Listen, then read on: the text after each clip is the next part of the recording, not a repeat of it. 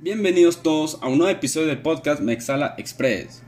A un día del partido de Milan vs Spezia en la región de Liguria, el equipo rosonero se prepara para presentar el mejor once titular que tiene a su disposición, con el regreso del talismán argelino Benacer al 11, así como también tenemos novedades con el futuro de varios jugadores en préstamo del equipo para este verano, así como la última incorporación de Estados Unidos en el fútbol de Italia.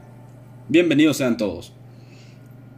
El sábado 13 de febrero, Milan visita el estadio Alberto Pico para medirse a Spezia, equipo que lleva gran parte de la campaña peleando y manteniendo su posición fuera del descenso, ofreciendo un fútbol atractivo, alegre y ofensivo que le ha dado buenos resultados en la mayoría de los partidos, siendo uno de esos el que presentó el fin de semana pasado ante Sassuolo, el cual venció en calidad de visitante dos goles a uno en el Mapei Stadium, un resultado que los ayudó a alejarse más de la zona de descenso gracias a la combinación de resultados de sus contrincantes directos en la lucha por no descender, que no pudieron sumar a tres.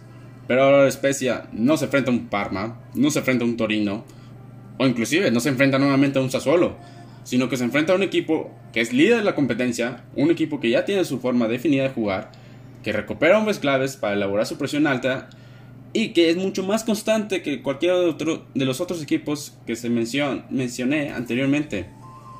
Es decir, Spezia se enfrenta a un Milan, un Milan que ya ha fortalecido la moral gracias a la victoria convincente ante Crotone 4 goles a 0 en condición de local, resultado que no solo fue benéfico para el conjunto lombardo, sino que también fue para la Spezia, ya que estamos hablando que Crotone es un rival directo en la lucha por no descender. Para el Milan, la victoria les ayuda a asegurar el primer lugar al menos una semana más cuando se aproxima ya el derby de la Manolina contra el Inter, en otro duelo por la lucha de la supremacía en la ciudad del norte de Italia. Recordemos que el primer enfrentamiento Milan le ganó dos goles a uno al Inter, así que el equipo Antonio Conte está esperando que la escuadra lombarda sufra cualquier inconveniente que no pueda sumar a tres para ir al derby, enfrentarles, ganarles y tener liderato. Esperemos que eso no pase. No digo que vaya a pasar. ¿Por qué? Porque Milan llega a Liguria después de mucho tiempo con una lista de convocados muy saludable y la que más ha tenido en las últimas seis semanas, con el regreso en plenitud del mediocampista Ismael Benacer al equipo. Recordemos que Benacer se perdió 10 partidos desde que sufrió una lesión al bíceps femoral ante el Parma el 13 de diciembre. El regreso del argelino es fundamental para el sistema de juego posesivo de Stefano Pioli. Como marcan las estadísticas de Scacqua, si comparamos con Brozovic y Bentancur, mediocampistas del Inter y de la Juventus, ven a ser mucho más efectivo en términos de tackles que hace por partido, el porcentaje que gana de estos y de los duelos que, gana tanto en el suelo. Y escuchen bien, también en los juegos aéreos.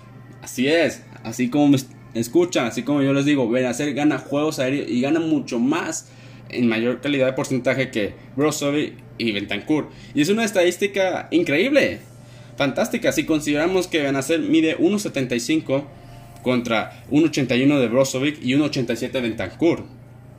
Es una estadística que realmente sorprende más de una, más de cualquier otra persona conocedora de fútbol o inclusive que no conozca el fútbol porque estamos hablando de una distancia considerable de metros de estatura y aún así el argelino sabe ganar tanto en el suelo como en el juego aéreo. Y no nomás eso, no solo otorga una estabilidad defensiva, sino que también es muy importante en la elaboración del juego que tiene el africano. Si comparamos con su compañero de equipo Sandro Tonale, que sería su sucesor natural y que lo fue en estos partidos que estuvo de ausencia del argelino, Benacer recupera más balones en el tercer cuarto, controla el tempo del partido y cubre mucha más área que el italiano de forma más influyente en los partidos. En los 10 partidos que el argelino ha comenzado en el 11 titular, el Milan no ha conocido la derrota, mientras que en los siguientes 10, donde se perdió a Benacer por la lesión, el Milan vio la derrota dos veces, y de esas dos veces, ambas fueron en condición de local. No por nada el argelino es una pieza fundamental para el sistema de juego de Pioli, que es pura posesión y presión alta. Y es muy sencillo, no hay otro jugador con esas condiciones en el 11 o en la lista de los 23 convocados que va a llevar mañana el Milan Liguria que llega a ofrecer ese dinamismo, esa presión alta, ese traslado de balón vertical veloz, como lo saben hacer. Y que a la postre se combina a la perfección con la presencia del desgaste físico que, contribuye que sea el equipo, y más que nada el medio campo. Porque el que se hace es un box, box, box to box. Es un mediocampista que te sube, que te baja, que te recorre, y en los últimos 15, 20 minutos del partido no sé, cómo, no sé dónde saca un tercer pulmón, un cuarto pulmón, tiene más aire que todo lo demás. Ese desgaste físico ayuda mucho al sistema de juego de Benacer para que éste agarre la pelota y se pueda desprender de, mayor facilidad y empiece a controlar el tiempo del partido y del equipo. Y así, este enfrentamiento que a todas luces se inclina a favor de Milan, no nomás por la recuperación de Benacer, sino porque también se recupera Sandro Tonali, que venía de una lesión y suspensión, y al defensa danés Jagger. Mientras que el conjunto de Spezia de Vicencio italiano tendrá que lidiar contra el líder de la competencia con las ausencias de su central Cersei, y será hasta mañana que pueda confirmar si se recuperan sus dos delanteros Insola y Piccoli de las molestias que ya llevan arrastrando días anteriores. A todas luces, este enfrentamiento en pronóstico y en papel, Milan debería ganarlo para llegar a un derby de forma más tranquila y no con esa presión de que si llega a perder el derby, más con la pérdida de puntos que llegue a pasar mañana, hipotéticamente, pierdan el liderato. Una victoria contra Spezia mañana asegura para el siguiente fin de semana, aunque se llegue a perder contra el Inter, asegura el liderato. Aunque bueno, hay que considerar con cuánto vaya a perder el siguiente derby. Recordemos que en Italia el desempate primero se va, no se va por la diferencia de goles, sino por el enfrentamiento directo. El primer partido, como ahorita mencioné anteriormente, Milan lo ganó dos goles a uno, así que lo mejor para Milan ahorita es ganar mañana de forma convincente, no perder ningún jugador por lesión ni por suspensión y enfrentar el derby de la mejor manera, de una forma práctica, sencilla y que se sabe cómo hacerle daño al Inter. Recordemos que en Copa Italia se enfrentaron y el Inter le ganó al Milan, aún con ausencias, y que el Milan estuvo jugando con un jugador menos con la expulsión tonta de Zlatan Ibrahimovic al minuto 58. Así que las cartas están sobre la mesa, el Milan tiene que ganar mañana, sí o sí, para llegar a un derby de una forma más tranquila y sin tanta presión. Y eso es del partido de mañana que se va a disputar a la 1.45, no lo olviden. Y en las novedades que tenemos de los rumores del club lombardo, el club está preparando la salida del Bosnio Krunic al final de, esta temporada. Por lo que todo apunta a que la aventura como Rossoneri del primer jugador nacido en Bosnia y Herzegovina nomás duraría dos temporadas. Recordemos que el, mercado pasado en verano estuvo a punto de salirse por 8 millones de euros al Freiburg, que al final de cuentas Stefano Pioli lo bloqueó y nuevamente bloqueó su salida en el mercado invierno al considerar un, mediocampista que puede jugar ambas posiciones, tanto de forma defensiva como ofensiva, así como tomar ese liderato ante ausencias de Brahim o Hakan Shalanoglu si se llega a presentar en el partido. También la directiva parece estar decidida de quedarse con la instancia de Brahim Díaz que no sea nomás una temporada, sino que sea de forma permanente y estarían de acuerdo en cerrar la contratación del futbolista de 21 años de España en una cifra cercana a 30 millones de euros. En un principio el Real Madrid estaba reluctante, no quería desprenderse de una de las joyas que tiene, pero ante la situación de COVID, ante todos los gastos y como ha perdido ingresos, 30 millones por un jugador que a todas luces y que se ve próximamente no va a entrar en los planes de Zidane, así que por 30 millones por un jugador que no va a jugar de forma constante y titular, pues no sería un negocio malo para el Real Madrid en estos momentos.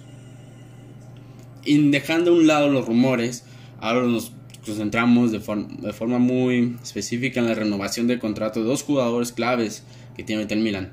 Uno es Hakan Shalanoglu y el otro es Joan Lille Donnarumma. Shalanoglu, todo parece que se está llegando a un acuerdo en un principio. La gente del turco estaba pidiendo 8 millones de euros por su jugador. El club le ofrecía nomás 4 millones, pero al parecer ambas partes quieren continuar con la, con la relación y se puede estar cerrando a una cifra de 6.5 millones de euros por temporada. Pero lo de Donnarumma es un poco más complejo, porque estamos hablando que Donnarumma tiene uno de los mejores agentes de fútbol en la actualidad, que es Mino Rayola. Mino Rayola es un gurú de fútbol, todos sabemos la clientela que tiene Rayola, ha manejado futbolistas que han sido problemáticos, no lo dio por Donnarumma, pero ha tenido futbolistas en su cartera como Ibrahimovic, Balotelli, Tevez, Pogba, Matías Legit. Y Rayola es un experto en sacar comisiones. El problema ahorita de Rayola es que ve que como Donnarumma no quiere irse del equipo y ahorita el Milan ya tiene un proyecto interesante, pues ahorita quiere que su futbolista estrella, el portero estrella, sea de los mejores pagados a nivel mundial. Pero eso es un tema que lo voy a dejar para el siguiente episodio porque es un tema de conversación y análisis que realmente requiere y merece mayor detenimiento y que se enfoque nomás de ese tema en un episodio. Y como comentaba, también tenemos una nueva incursión americana en fútbol italiano. Spezia, el equipo que mañana recibe el Milan, irónicamente, se ha convertido en el quinto equipo en que sus dueños son americanos. El inversionista originario de Nueva York, Robert Platek, y su familia tomaron control del equipo y buscan apoyar y mantener que Spezia perdure por más años en el máximo circuito de la Serie A. Recordar que esta es la primera temporada del equipo en la historia de la máxima categoría del fútbol italiano. De esta manera, Spezia se une al Milan, Fiorentina, Roma y Parma, donde sus, donde, perdón, donde sus dueños son inversionistas italianos. El Bologna, recordar que su dueño es canadiense. Y esto sería todo por hoy. Les recuerdo que mañana nuevamente el juego entre Spezia y Milan es a la 1.45 en la hora local México. Así que los espero en el siguiente episodio donde voy a hablar sobre el partido, cómo le fue y sobre más detenimiento sobre la situación que ahorita está en la renovación del contrato de Donnarumma. Andiamo ragazzo!